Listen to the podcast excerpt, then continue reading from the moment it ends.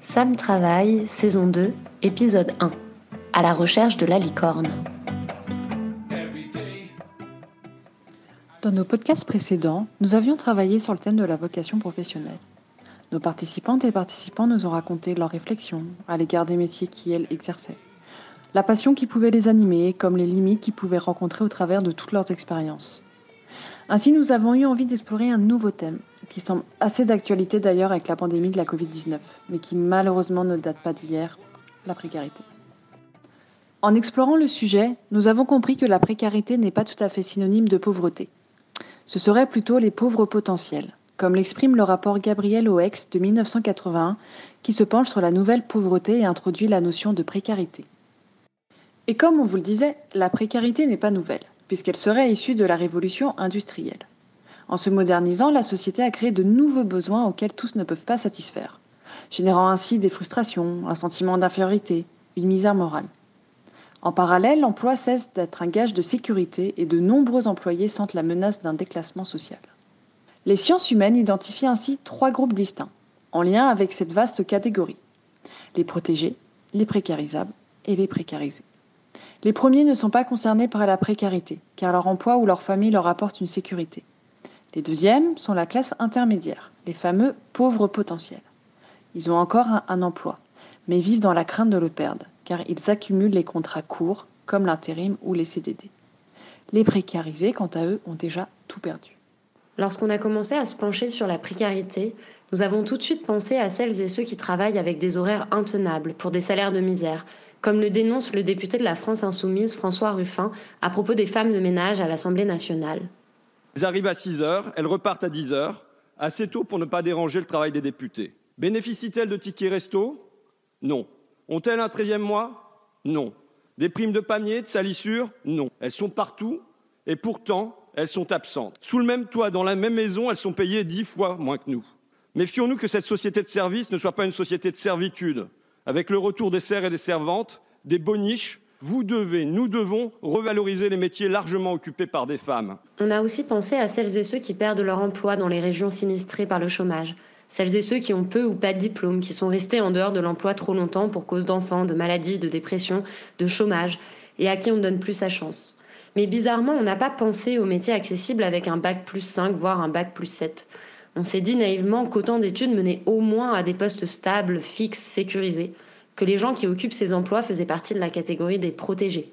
Pourtant, lorsqu'on a parlé de précarité autour de nous, on a aussi reçu des messages de personnes avec des parcours apparemment classiques pour mener à l'emploi. De longues études, souvent dans des cadres dits prestigieux. Par exemple, Juliette est enseignante et doctorante en histoire à la faculté. Elle nous raconte. Euh, quant au, cours, effectivement, je suis vacataire. Euh, donc ça veut dire qu'on signe un contrat avec une université qui n'est pas forcément euh, l'université dans laquelle on est doctorant pour délivrer des TD, donc des, des travaux dirigés à des étudiants. Donc moi j'ai des licences, j'ai des L1, j'ai trois groupes à qui je fais une heure et demie de cours par semaine là pendant huit semaines. Donc là ça, commence euh, la semaine prochaine. C'est mes premiers pas dans l'enseignement, je suis très contente. Euh, par contre, c'est vrai qu'au niveau des, conditions de, de travail, c'est pas terrible. C'est payé 45 euros de l'heure, ce qui peut sembler euh, à première vue plutôt acceptable. Mais en fait, pour donner une heure et demie de cours, c'est 5 heures de préparation. voilà. Euh, en sachant qu'il y aura ensuite euh, toute la partie de correction et, euh, et puis d'ajustement toutes les semaines euh, des séances en fonction de, de ce qui se passe avec les étudiants, quoi, d'une semaine sur l'autre. Donc, dans l'université française, après au moins 5 ans d'études, on vous fait l'insigne honneur de donner cours aux étudiants pour un salaire horaire inférieur au SMIC et surtout sans garantie d'être payé à la fin du mois et sans garantie d'être titularisé. Selon un sondage, 30% des enseignants-chercheurs de l'université sont des contractuels, vacataires, attachés temporaires d'enseignement et de recherche, et ce, sans soutien matériel et financier de leur activité de recherche. Car si vous décidez de faire une thèse sans le sacro-saint contrat doctoral qui vous permet de toucher une bourse mensuelle, eh bien vous êtes sans revenu du tout. En 2016, 62% des doctorants réalisaient une thèse sans financement. Mais comment fait-on pour vivre sereinement dans ces cas-là? Pour la question euh, du, comment je vis, donc j'ai un petit chômage, euh, j'ai des APL, euh, et puis, et puis bah, j'ai encore l'aide plus ou moins ponctuelle, en ce moment plus que ponctuelle, de mes parents qui sont enseignants, pas encore retraités et, et qui peuvent encore me, me, donner un peu d'argent. Mais c'est pas du tout une fierté.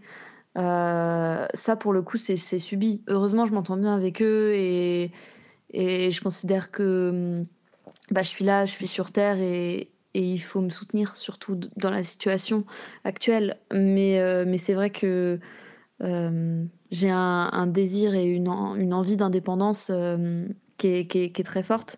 Et, oui, par contre, le manque d'argent, je le subis vraiment. C'est-à-dire que vivre avec à peine 1000 euros par mois, tout, en, mettant tout bout à bout, le chômage des APL, l'aide de mes parents, c'est c'est pas évident quand on habite à Paris et qu'on a 25 ans. Euh, et surtout que je sais pas pour combien de temps ça, va durer tout ça, quoi. Ces années frustres pourraient être un juste sacrifice en vue d'une stabilité assurée à la fin de la thèse. Une sorte d'ultime épreuve à traverser avant d'obtenir le poste assuré de maître de conférence. Sauf que là encore, il faut lutter, car les postes ont grandement diminué. Moins 36% entre 2012 et 2018. Cette réalité est malheureusement bien connue des professeurs qui accueillent les jeunes thésards c'est que la, première fois que, euh, que j'ai eu un contact avec ma, ma, directrice de thèse, enfin celle qui allait devenir ma directrice de thèse, euh, donc c'était par téléphone, parce que c'était pendant le premier confinement, c'était euh, fin mars 2020, je crois. Euh, et, là, donc, euh, on parle de ça. Hein, on parle un peu de mon projet et très très vite, elle me dit alors bon, vous savez que euh, il faut avoir un autre projet professionnel que devenir enseignant-chercheur en, ayant le statut de professeur des universités parce qu'il y en a très peu. Donc, elle me dit c'est votre sujet est très intéressant. Je suis très très contente de vous accueillir et vous pouvez garder en tête l'idée de, d'enseigner, de travailler à l'université, mais ce serait bien d'avoir une autre corde à votre arc. Et elle m'a aussi demandé, hein, très honnêtement, euh, voilà, euh, si vous n'avez pas d'argent par l'université, comment vous faites? Comment vous, pensez? Euh, En sachant que de toute façon, elle, elle me soutient et, et elle, elle, elle, espère que j'aurai un peu d'argent par l'université. mais ça veut dire que même les, professeurs des universités, enseignants-chercheurs qui prennent des doctorants aujourd'hui en sciences humaines, ils les mettent bien en garde et malgré le grand intérêt euh, de tous nos sujets de, thèse, ils, préfèrent s'assurer qu'on est au courant, quoi, que ça va être compliqué. Et ils nous poussent à, faire un petit peu autre chose à côté quand même, pour pas être complètement pendant trois ans dans notre thèse et, euh, finalement avoir plus de compétences professionnelles à côté à la fin et, et pas avoir de projet pro, quoi.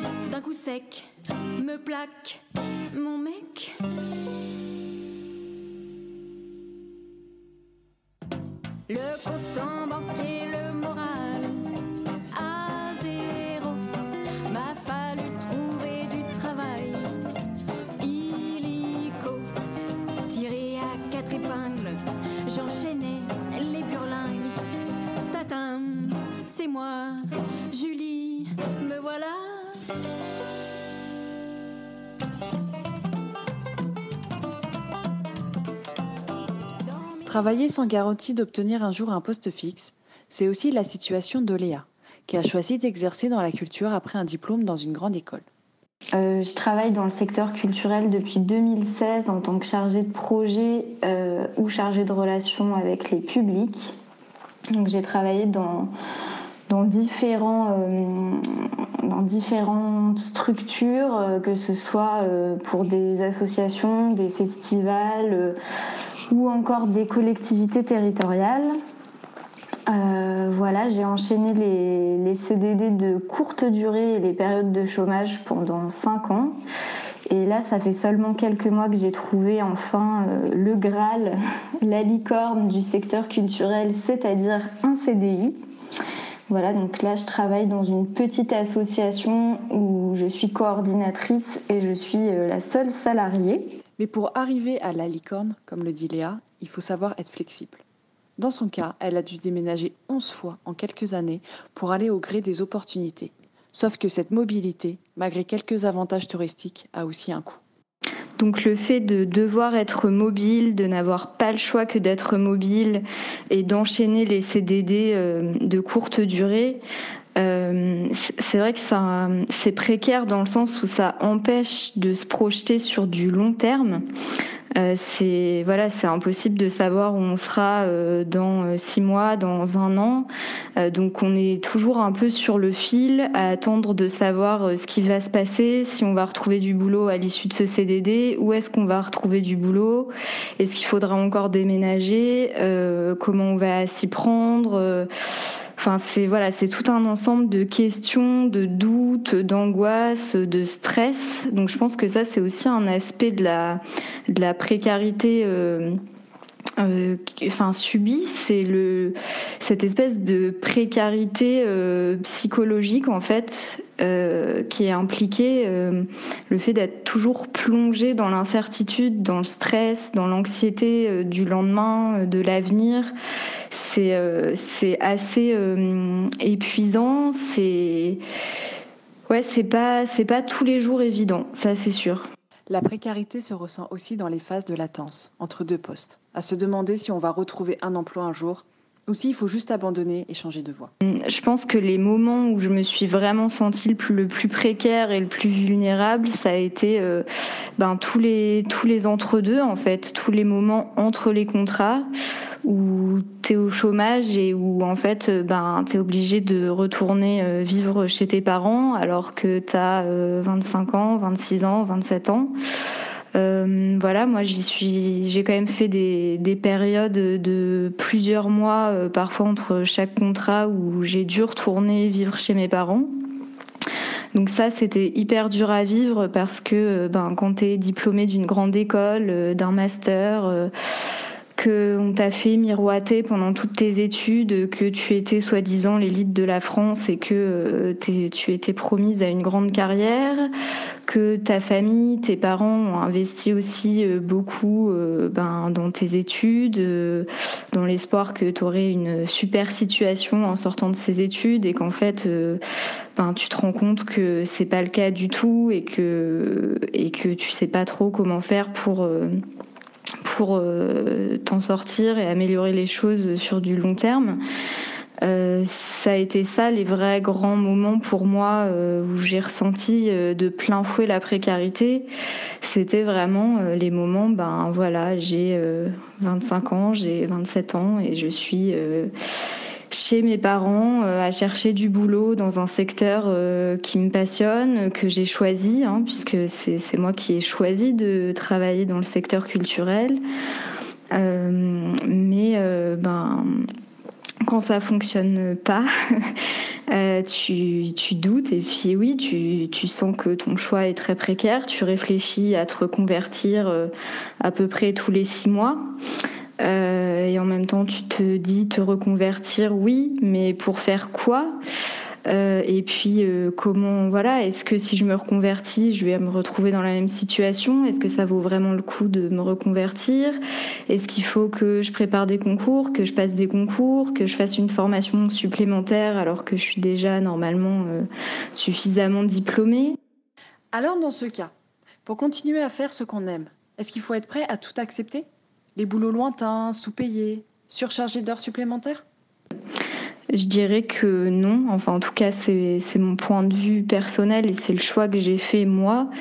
C'est-à-dire que quand on te propose euh, un mi-temps euh, en CDD euh, avec des grosses responsabilités, des missions longues comme le bras, en fait, tu sais très bien que le mi-temps c'est censé être un temps plein, mais qui sont juste euh, malheureusement pas les moyens de te payer à temps plein, et donc que tu vas te retrouver en énorme galère. Euh, avec euh, un stress énorme et puis bah, une rémunération très faible vu que tu seras à mi-temps et que tu trouveras pas forcément un autre mi-temps à côté pour compléter.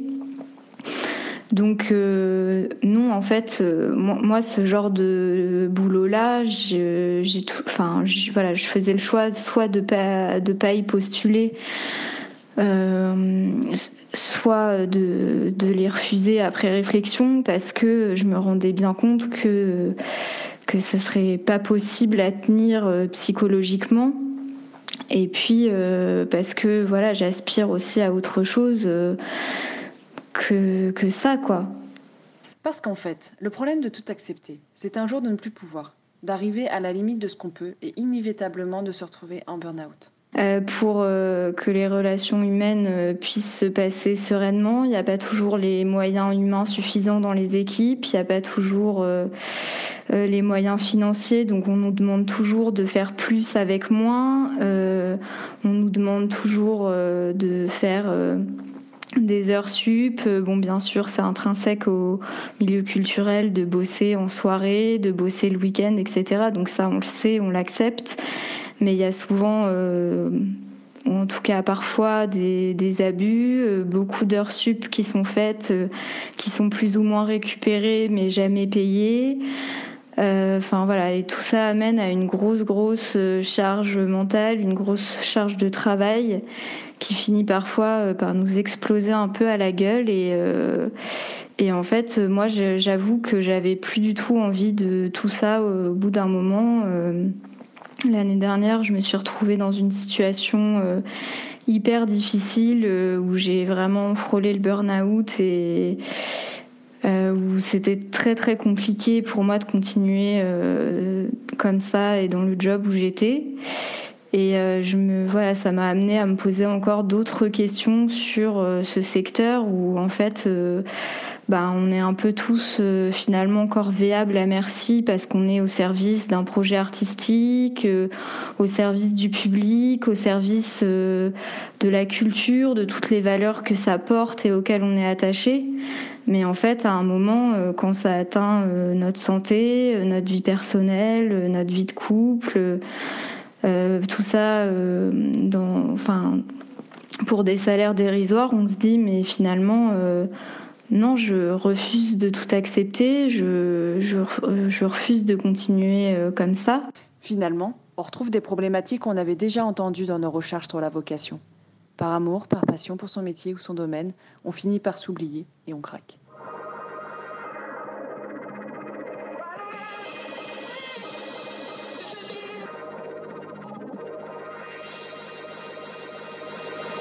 Faut que je lève un peu le pied avant que je me prenne un platane. J'aimerais baïonner, c'était mon SOS chétan. Je suis à deux doigts du burn-out, à deux doigts du craquage. Ma tête est trop étroite, tu as deux doigts du naufrage. T'es comme moi, tu crois que t'encaisses, mais t'encaisses pas. Ouais. Et tu continues à faire des trucs que t'aimes pas. Ouais. Tu vois, tu joues le jeu, mais tu gagnes pas. Ouais. Tu dis toujours ça va, mais on sait que c'est pas vrai. Il faut une grosse pause, un vrai stop, un abandon de poste. Quelques potes, un bon spot, des rires non. Mathilde, qui est journaliste, est elle aussi passée par de nombreuses expériences professionnelles tout aussi éprouvantes les unes que les autres, parce que le milieu du journalisme est pour la majeure partie de ses acteurs un milieu précaire. Que le journalisme, c'est un milieu dans lequel euh, il y a des titulaires, bien sûr, mais il y a surtout énormément de ce qu'on appelle des pigistes, c'est-à-dire des journalistes qui ne sont rattachés à aucune rédaction et qui sont payés à la pige, c'est-à-dire à la journée dans l'audiovisuel et euh, à l'article dans la presse euh, écrite. Et bon, il y a des gens qui se débrouillent très très bien en pige, mais euh, c'est aussi beaucoup un milieu de, de grande précarité euh, où euh, les, rédactions te disent qu'ils ne peuvent pas te payer en salaire mais en droit d'auteur, donc du coup tu n'as pas la carte de presse, tu n'as aucune protection salariale, etc., etc. Après avoir fait une école de journalisme, Mathilde a donc commencé par faire des contrats aidés dans les radios associatives. Bonne école de formation, mais pour des salaires mensuels de 600 euros qu'il faut compléter avec d'autres missions ponctuelles, souvent en CDD. Et lorsque ces contrats se terminent, il faut alors démarcher au risque de tomber sur des rédactions peu scrupuleuses. J'ai trouvé euh, un truc qui s'appelle euh, Média France, qui permet de faire des, des publi-reportages, en gros. Et donc, du coup, moi, j'étais toute contente d'avoir trouvé ça euh, parce que je me disais que ça allait clairement mettre du beurre dans les épinards. Mais sauf qu'en fait, c'était euh, un des témoignages de à quel point euh, la précarité dans le milieu du journalisme permet aux employeurs de faire n'importe quoi, puisque eux, en fait, ils ont voulu me payer en auto-entrepreneur, sauf qu'ils ne me l'ont pas dit. qu'il fallait que je crée un statut d'auto-entrepreneur. Et donc, du coup, moi, je leur ai fait des factures pendant des mois et des mois, sans avoir avant créé mon statut d'auto-entrepreneur, donc des fausses factures, quoi, en fait. Voilà. Et quand je me suis rendu compte qu'en fait, il fallait créer un statut d'auto-entrepreneur pour faire des factures, bah en fait, euh, je leur ai dit bah non, en fait, moi je veux pas me créer un statut d'auto-entrepreneur parce que ça va me faire perdre ma carte de presse. Du coup, ils m'ont dit si si, il faut. Et j'étais là genre non non. Et euh, le ton est vraiment vraiment monté. J'ai fini par euh, faire appel au SNJ, au syndicat national des journalistes, avec une dame qui m'a vraiment vraiment beaucoup aidé. D'ailleurs, j'adhère au syndicat national des journalistes maintenant. Et, euh, en fait, euh, je leur ai dit, bah voilà, soit euh, vous me payez ce que vous me devez et on part bons amis et vous me, vous me dédommagez pour tout ce que vous m'avez fait perdre en cotisation retraite, soit ça va au prud'homme et ils m'ont dédommagé. J'ai été démarchée sur LinkedIn par un mec qui s'appelle Romaric Liégeois de, du magazine Paradigme et Prospective. Rien que le nom du magazine aurait dû me mettre la puce à l'oreille. Et donc, il m'a fait faire des articles, euh, vraiment des longs articles. Hein, euh, un, feuillet, c'est 1500 signes. Donc, une demi-page, c'est 1500 signes. Là, c'était des articles de 9000 signes, 12 000 signes, voilà. Donc vraiment un truc qui semblait sérieux, quoi, en me disant oui, vous allez être payé 600 euros l'article et tout. J'étais trop contente. Oui, ça donne droit à la, carte de presse. Sauf qu'en fait, euh, il m'avait dit oui, vous, vous mettrez euh, six mois à un an à être payé pour chaque article, ce qui est en, fait complètement interdit, mais bon, ça je le savais pas. Et puis il m'a jamais payé. Et puis j'ai été contactée par d'autres journalistes de entre guillemets paradigme et prospective, et eux non plus n'avaient jamais été payés. Ce type d'expérience montre à quel point certains secteurs, comme le journalisme, peuvent être totalement dénués de stabilité, voire de sécurité. Les aides sociales, comme le chômage, peuvent alors être une grande aide pour s'assurer un minimum de revenus et de garanties. Mais Pôle Emploi n'est pas vraiment du côté des précaires. Parce que Pôle Emploi, euh, pour les pigistes, c'est l'enfer. Vraiment, c'est un truc, mais c'est complètement kafkaïen. Pourquoi? Déjà parce que pour se faire indemniser, ils te demandent tes fiches de paye par mois. Sauf que quand tu es pigiste, tu es payé à la journée en audiovisuel et à l'article en presse écrite. Et des articles, tu vas en faire plusieurs par mois, et des journées de travail, tu vas en avoir bah, plusieurs par mois. Donc tu te retrouves à devoir euh, mettre sur ce site vétuste, disons-le, par mois, mais je sais pas, 20 fiches de paye, qui parfois se mal, mal, parce que le PDF est de trop bonne qualité. Bref, déjà. Donc ça, pour ça, c'est une galère. Ensuite de ça, il t'indemnise euh, comme de la merde, quoi. Il t'indemnise très très mal. Genre, euh, moi, des fois, j'ai reçu... Euh, voilà, je, gagnais, je, vivais avec 200 balles par mois, quoi. Voilà.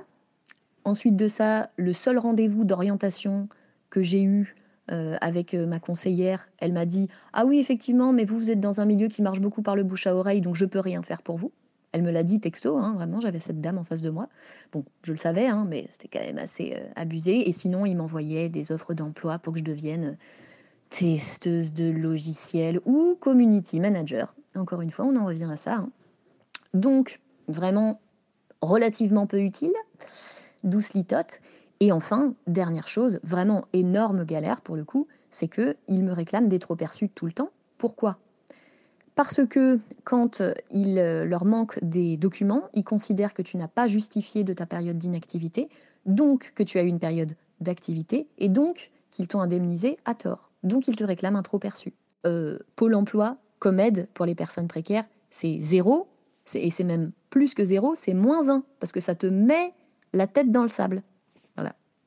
Des contrats courts, des difficultés à avoir des payes correctes, voire à se faire payer tout court des obligations de déménager régulièrement pour courir après l'emploi, un manque de stabilité financière.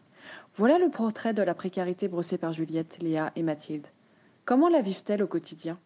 Quels sont les impacts sur leur vie personnelle? Je pense que non, ça n'a pas trop d'impact sur, euh, sur ma vie personnelle parce que euh, je suis un peu dans une idée de, décroissance. Donc si je gagne pas assez d'argent, bah, j'en dépense le moins possible.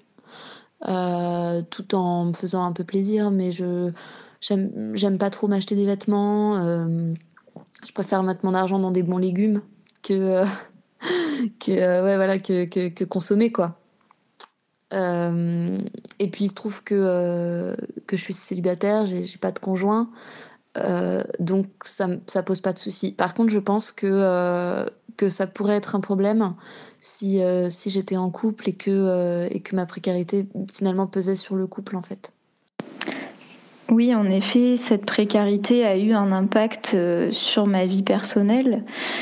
Euh, le premier impact, c'est que ben j'ai vécu euh, pendant quelques temps, quelques années dans des tout petits appartes euh, qui étaient un peu insalubres d'ailleurs, qui étaient souvent des solutions qui devaient être temporaires, mais qui se sont par la force des choses un peu éternisées.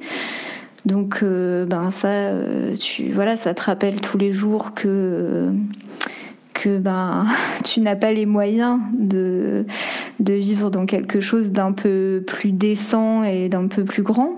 Après, il y a un autre aspect euh, d'impact sur la vie personnelle euh, qui est aussi sur la vie de couple.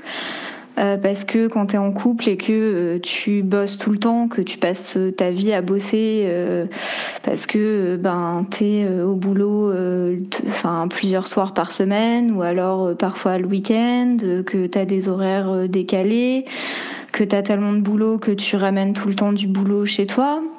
ben en fait, t'as plus tellement le temps de temps à consacrer à ton couple et puis t'as pas tant de temps que ça non plus euh, pour euh, ta famille, euh, pour tes amis, pour tes loisirs.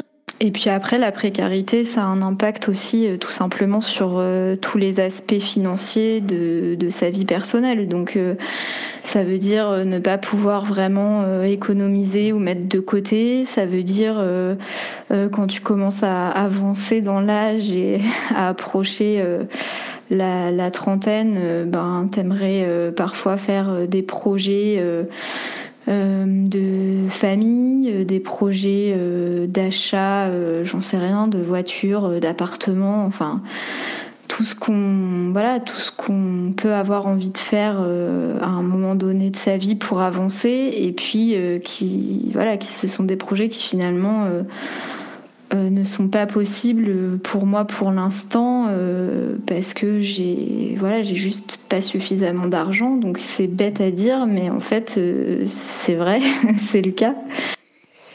Les impacts de la précarité sur la vie personnelle. Donc oui effectivement ils sont ils sont importants parce que l'argent ne fait pas le bonheur mais mais mais il faut bien manger et il faut bien avoir un toit au-dessus de la tête. Et en l'occurrence effectivement moi je j'ai la chance de, vivre chez mes parents, que ça se passe très bien avec eux, qui sont, très gentils et très respectueux de ma vie personnelle. Donc voilà. Mais de fait, par exemple, je viens seulement de trouver un appart. Voilà. Je travaille depuis que j'ai 23 ans, j'en ai 30. Donc ça fait que j'ai passé 7 ans à ne pas pouvoir euh, gagner suffisamment d'argent pour me payer un loyer. Autre aspect de ma vie qui était assez problématique, c'est que en fait, je suis quelqu'un de très sportif. et je fais de la course à pied et je me suis blessée au genou. J'ai, en fait, j'ai une malformation génétique, rien de, rien de ouf. Hein, ça fait complètement mélodramatique comme ça, mais rien de ouf. J'ai une dysplasie trocléopatellaire. En gros, ma rotule s'emboîte pas bien dans mon tibia, pour faire simple. Parce que mon tibia est un peu plat. Enfin, la trochlée qui, dans laquelle doit s'emboîter la rotule est plate. Et donc du coup, en fait, euh, j'ai dû faire euh, tout un tas d'examens euh, médicaux pour comprendre ça. Pourquoi est-ce que j'avais mal au genou à chaque fois que je courais Et j'avais pas l'argent pour faire ça, en fait. Donc j'ai galéré à payer et j'ai longtemps négligé ma santé. Et donc du coup, c'était un petit problème de santé qui a, qui a empiré. Après, il a fallu payer la kiné. Pareil, je n'ai pu la payer que dans les périodes où j'avais suffisamment de sous. Donc ça aussi, ça a beaucoup impacté ma vie personnelle, forcément. Et puis, pour des trucs un peu plus personnels, je suis en couple avec un petit monsieur depuis 10 ans et donc il a suivi toutes mes errances scolaires puis professionnelles, enfin dans, mes études puis professionnelles. Et, et, pendant très très longtemps, lui, il gagnait très bien sa vie et moi, je gagnais 600 euros par mois, voire 200 euros dans les périodes où j'avais absolument aucun revenu et où je vivais plus ou moins au crochet de Pôle Emploi en faisant un petit peu mon podcast à côté. Et donc du coup, bah, pendant très très longtemps, c'est lui qui m'a tout payé en fait. Les galères, Léa, Mathilde et Juliette les avaient pourtant anticipées. Elles savaient dès le début que les études qu'elles avaient choisies allaient les mener vers une vie professionnelle compliquée. Quand j'ai commencé mes études de cinéma, je ne savais pas exactement quel, quel, métier je voulais faire. dans ce domaine, mais je savais que ce serait pas facile. Et en, en choisissant, en plus de cela, de, de, faire de la recherche universitaire, euh, si ça avait été de la recherche euh, en études cinématographiques, ça aurait été exactement la même chose. Hein. Il se trouve que euh, finalement j'aime l'histoire et que j'ai envie d'être historienne.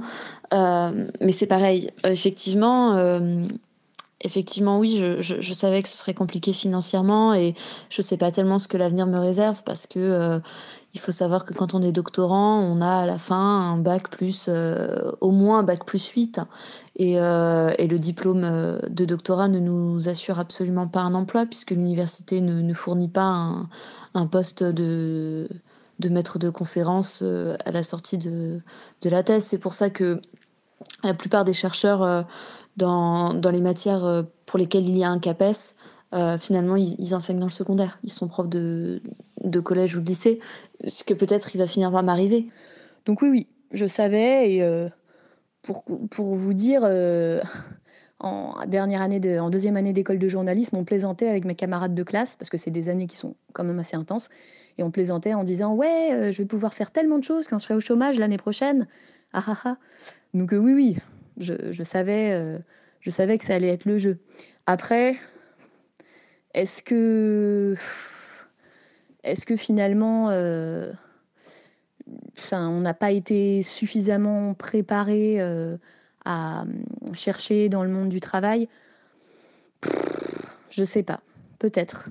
Alors oui, en effet, quand je me suis lancée euh, dans ce master-là, euh, je savais que c'était un choix euh, qui, qui, voilà, qui aurait des conséquences entre guillemets, euh, que c'était pas un choix évident à faire, mais pour moi c'était un choix naturel. J'ai voilà, j'ai été portée vers ça parce que j'étais passionnée de littérature, de théâtre, de danse et, et d'art en général, et que en fait, je voilà, j'ai fait une grande école généraliste. Euh, parce que je savais pas vraiment ce que je voulais faire euh, dans la vie plus tard comme métier. Et puis finalement, je me suis rendu compte que je pouvais un peu transformer euh, mes diverses passions en vocation professionnelle. Et c'est là que donc que j'ai choisi de faire ce master là mais c'est sûr que euh, c'était un master qui était surnommé par euh, tous les autres élèves de mon école euh, master chômage. Donc voilà pendant deux ans ça a été beaucoup de, blagues et de boutades sur le fait que c'était le master le plus précaire et le plus mauvais choix à faire pour se lancer dans la vie professionnelle ensuite. Euh, bon, sur le coup, euh, voilà, tu, tu, te dis que ben non, euh, ce, ce sera pas le cas euh, et que ben si tu galères un peu, c'est pas grave parce que c'est vraiment ce que tu as envie de faire, que en plus euh, ça a du sens, que ça a une utilité sociale, sociétale, que ça a une valeur ajoutée de pouvoir transmettre l'art et la culture au public le plus large possible et de pouvoir euh, euh, soutenir euh, des artistes. Mais alors, pourquoi avoir choisi ces études en sachant pertinemment qu'elles menaient vers un secteur bouché et précaire? Pourquoi s'accrocher à son domaine alors que les impacts sur la vie personnelle sont parfois difficiles? Parce qu'avoir la chance de faire ce qu'on aime, ça rend heureux. Donc d'un côté, je trouve que c'est une chance incroyable de pouvoir travailler dans un domaine qui, nous passionne, qu'on a choisi, parce que c'est quand même une chance de pouvoir choisir le secteur dans lequel on travaille. Et puis euh, c'est une chance aussi de se dire, en tout cas moi c'est ce que je me dis, mais euh, que je suis euh, un petit peu utile à la société, que je peux apporter ma petite pierre à l'édifice, euh, que vraiment, enfin voilà, le travail que je fais a un impact euh, sur euh, les gens, sur le public, que c'est une valeur ajoutée. voilà, ça c'est très épanouissant et, et très enrichissant. Et puis ce qui est épanouissant aussi, c'est le fait que quand on travaille dans le secteur culturel, on a accès à un enrichissement personnel quotidien, qui est un enrichissement intellectuel euh, de sa culture personnelle. On est en permanence euh, au contact de la matière artistique, d'artistes, de réflexions euh, engagées sur le monde. Donc ça, c'est vraiment très très enrichissant. Ce qui me rend vraiment heureuse physiquement heureuse, c'est de faire de la radio parce que Parce que c'est ce que je disais en début d'interview. Moi, la seule chose que je sache faire correctement dans la vie, c'est parler. Et j'ai trouvé un moyen d'être payé pour parler, quoi. Non, puis j'adore ça, en fait. J'adore euh, faire du reportage, aller sur place, prendre le temps de faire une interview, euh, d'écouter la personne, de l'aider à accoucher de sa pensée. Parce qu'on est des accoucheurs de pensée, les journalistes sont des accoucheurs de pensée.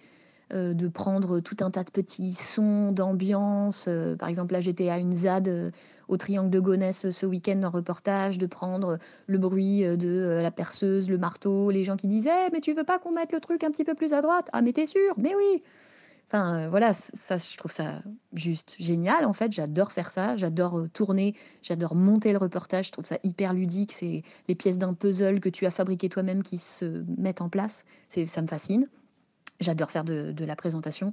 C'est encore plus mon kiff que faire du reportage parce que, parce que je suis quelqu'un de, très bavard, de pas du tout timide euh, et que, et que j'aime, j'aime ma voix. C'est, une des choses que j'aime chez moi. C'est difficile de s'aimer, mais moi, c'est.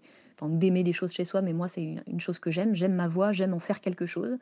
J'aime euh, trouver ce personnage radiophonique euh, qu'on trouve quand on fait du micro, parce que c'est ça, c'est du théâtre. Donc oui, oui, je, suis, je suis épanouie, et même si ça a été une galère. Et en fait, si ce métier-là me plaisait pas, si écrire des articles dans une moindre mesure et faire des reportages, faire de la présentation, faire du podcast, c'était pas mon kiff, ça ferait longtemps que je serais devenue euh, community manager.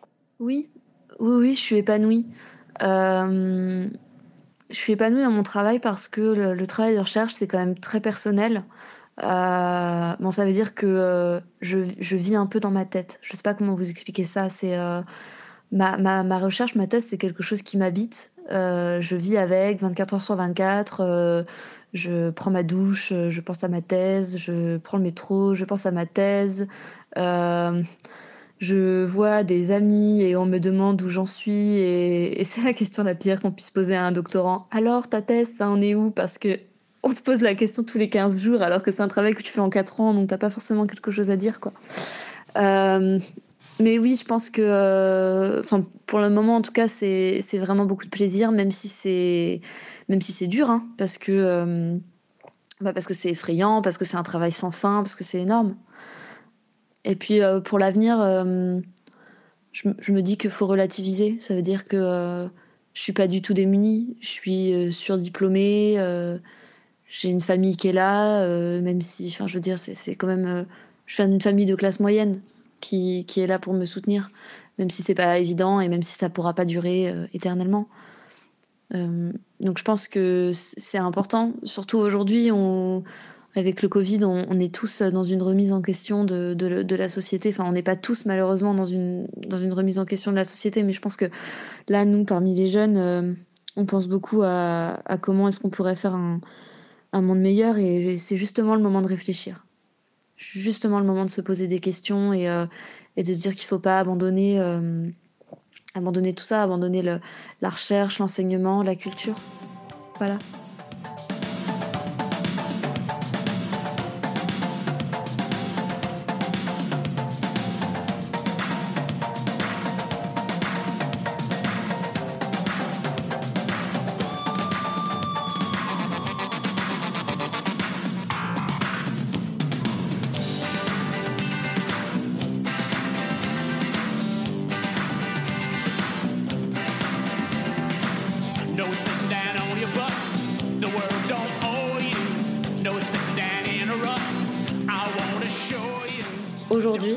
Après des années de galère, Mathilde est journaliste radiophonique à Radio France et Léa a trouvé un CDI dans la culture.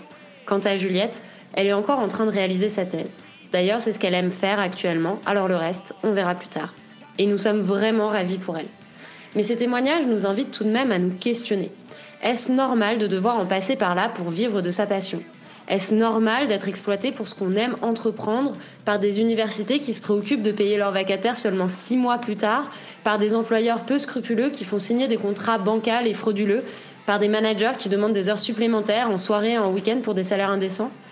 Est-ce également normal que les bailleurs ne veulent pas louer à celles et ceux qui ne sont pas dans la norme, à savoir un CDI et un salaire proche des 2000 euros? Est-ce normal que Pôle Emploi, qui a normalement pour rôle d'aider et d'accompagner les plus fragiles, pénalise les précaires qui ont trop de fiches de paye éparses, trop d'employeurs différents, trop d'intermittence dans leur mission. La précarité semble poser un certain problème dans notre société.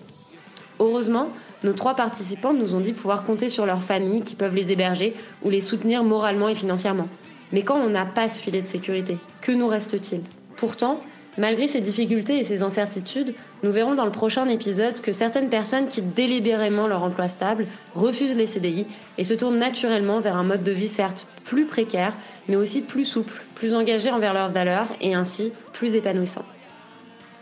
Nous remercions une nouvelle fois nos trois participants d'avoir prêté leur voix et leur expérience pour notre podcast. Vous pouvez nous retrouver sur notre page Facebook Sam Travail pour suivre l'actualité du podcast, écouter les anciennes émissions comme les nouvelles. Restez à l'écoute